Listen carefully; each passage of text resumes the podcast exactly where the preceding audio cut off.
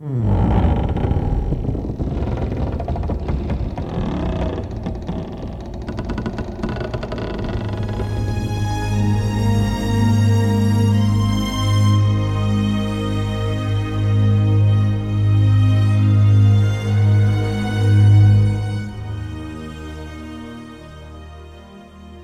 月三十一号上午九点二十分许，北京城最年长的理发师，一百零一岁的敬奎老先生走了。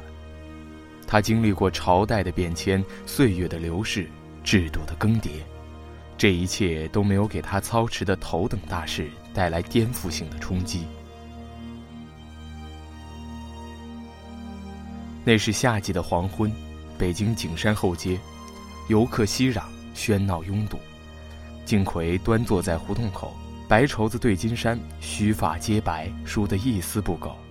这位百岁理发师对头发仍有职业使然的苛责。几位陪他在胡同口守着的街坊心疼他，带着点责备的口气问：“怎么才来呀？老头等半天了。”其实我比约定好的时间还早到了一点。街坊告诉我。敬奎听说客人要来，没按平日习惯吃完午饭在巷子遛弯不顾人劝，坚持早早的坐在胡同口等。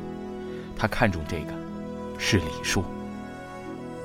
他笑眯眯地说：“来了，里边请。”语调上扬，标准的京腔。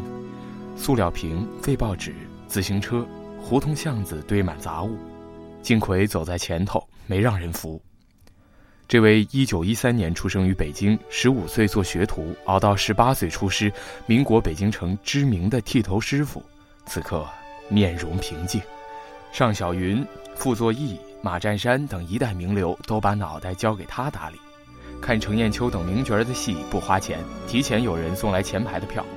也曾被刺刀手枪盯着，战战兢兢地给日本人和军阀做活。经手的发饰，从清朝遗老遗少的大辫子，民国的书生头，到解放后的大背头、主席头、中分头，数过铜钱、袁大头、金圆券、关金券、人民币、外币，所有脑袋、发型、钱币和饰饰，都不能再使他惊叹。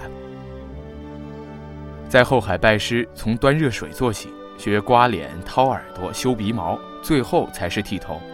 按规矩，学徒绝不能留一根头发。他剃了三年的光头，惹恼了客人，掌柜上来就是一巴掌。熬出了师，敬奎在地安门开了自己的第一家店。恰逢日军进驻北京，京话叫放税，日本人叫按摩。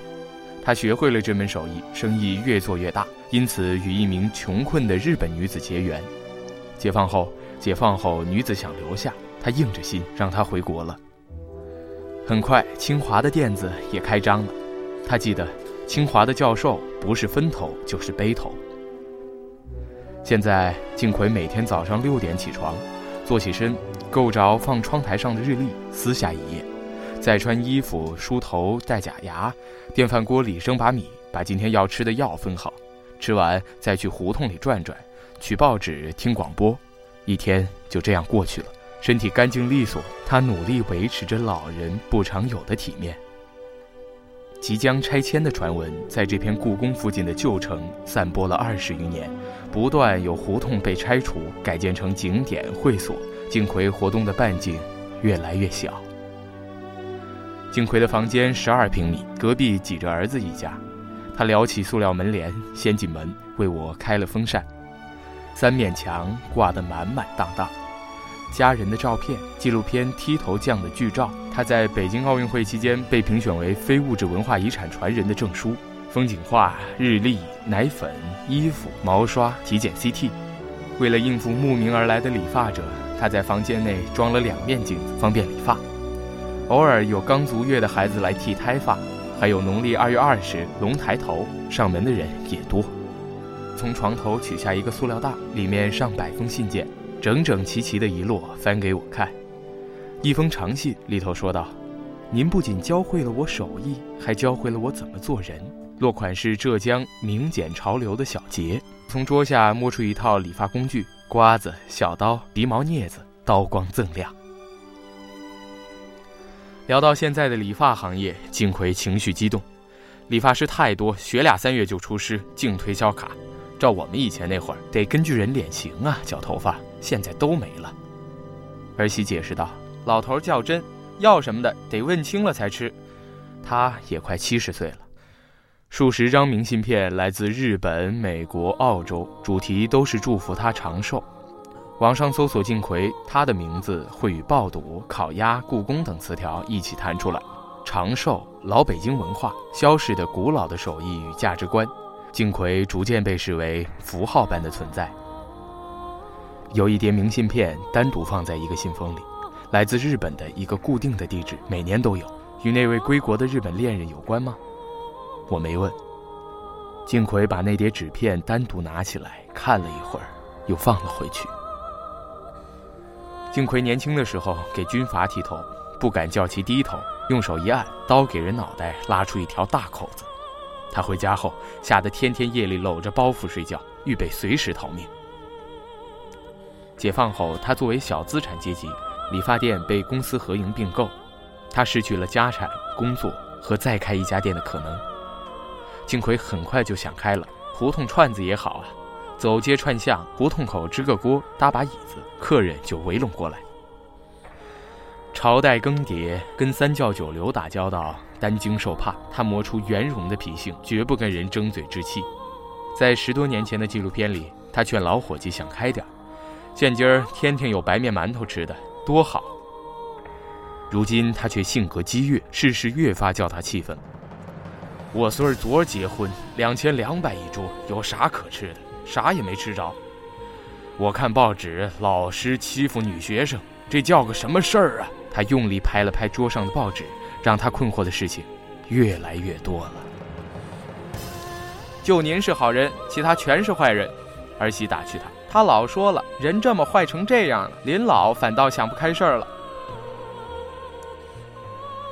十月三十一号上午，老爷子斜撑在医院病床上与家人聊天老人对着电话还想跟女儿聊两句，意识清醒。可是九点二十分许，他走了。一百零一年来，他只离开过这片旧城一次。文革时，为日本人服务，资产阶级作风腐化，哪一条都能要了他的命。金奎还是舍不得走。直到偶然经过斗得最厉害的宣武门一带，被地上的血块惊着了，他连夜逃至顺义。次日，红卫兵上门抄家，扑了个空，没跑的邻居全被打死了。一九八零年以后，他从顺义回到这片旧城，顾客全是老街坊，年龄从六十五岁到九十六岁不等的老人。他蹬着三轮，一家家上门理头发。如今。他的朋友、顾客都全部死去了。敬奎九十岁时本色出演的电影《剃头匠》里记录了这段经历：毛巾在热水里浸过、拧干，敷在脸上，热气腾腾。敬奎绞鼻毛，动作缓慢而精准。剪完了，点支烟，陪老伙计聊他的病，谁不能动换，谁死了，聊儿孙自有儿孙福。他自顾自地说。得吃口好吃的，得知足，那可不，故宫修多好啊！皇帝还不是给撂下了，一场大梦。